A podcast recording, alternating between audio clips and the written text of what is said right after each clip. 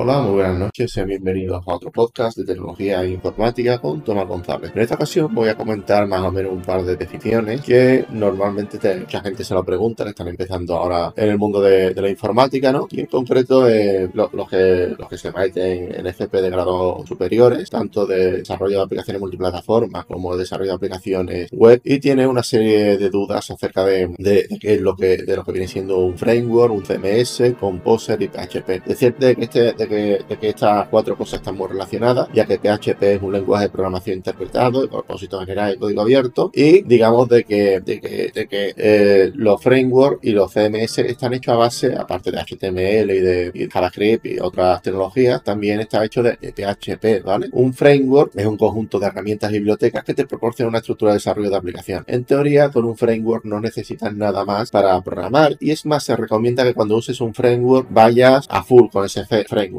Que no utilice ninguna biblioteca externa ni uses cosas raras, ¿vale? Los CMS o sistemas de gestión de contenido es un sistema de, que permite a usuarios crear, editar, publicar contenido sin necesidad de conocimientos de programación. Básicamente teniendo un poco de, conocimientos de diseño, que viene siendo saber dónde va el menú, cómo los colores que le va a gustar a tu cliente, teniendo un par de, cosas relacionadas con, el diseño clara, puedes, arrancar tu, sitio web, ¿vale? Decir también de que los CMS se popularizaron hace, vamos, se popularizaron y se siguen popularizando, debido a que permite eh, crear, vamos, permite hacer SEO, posicionar artículos en los primeros resultados de búsqueda de Google, se puede hacer muchas cosas, ¿vale? Un CMS es un sistema de gestión de contenido que permite a usuarios crear, editar y publicar contenidos, ¿vale? Sin necesidad de saber programación. Y vamos a hablar de Composer. Composer es un administrador de paquetes similar a PTJet que se utiliza en Linux, pero de paquetes, de, paquetes de, ejecutables de, Linux, es un paquete de, PHP, ¿vale? Permite a los desarrolladores instalar y administrar dependencias para sus proyectos, ¿vale? Composer facilita la instalación de bibliotecas y componentes de terceros, lo que permite ahorrar bastante tiempo, ¿vale? Pues nada, hasta aquí, hasta aquí el podcast, un podcast cortito, pero se me apetecía hacerlo, ¿vale? Muchas gracias por escuchar este podcast, espero que os haya gustado, que haya sido entretenido y sin más, me despido. Un saludo y hasta la próxima. Chao.